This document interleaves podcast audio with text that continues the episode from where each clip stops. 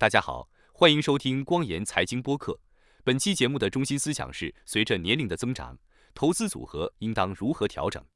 这是一个很简单的道理。随着投资者年龄的增长，他们的财务目标、风险承受能力和投资时间跨度都会发生变化。适合二十五岁投资者的投资策略，可能不适合六十五岁的投资者。准备跑路出国搏一把的投资策略，和准备叶落归根、光荣退休的投资策略也大相径庭。因此，了解投资组合如何随着投资者的生命周期而演变是至关重要的。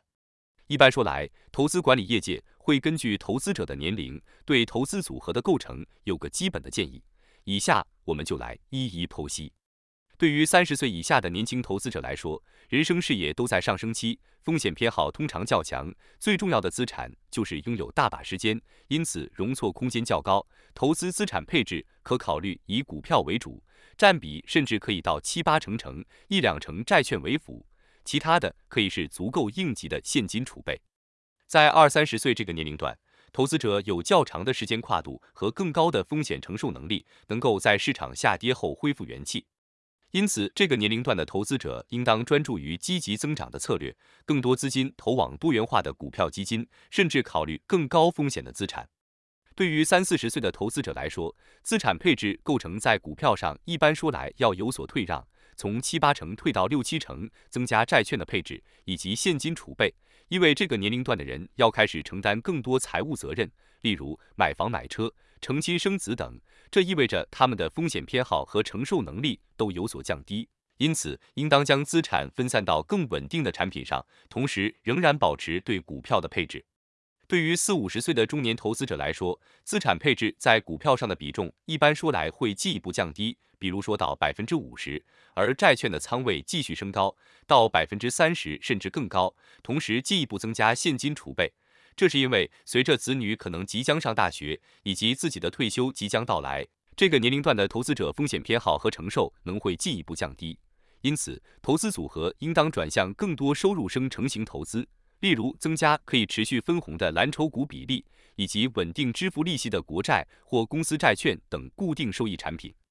对于即将步入退休阶段的投资者来说，资产配置比应当根据上述原则进一步降低风险资产的权重，增加低风险和无风险资产的配比，加大可以保值的资产储备，保留足够急用的现金。这是因为随着退休越来越近，资产保值成为压倒性任务。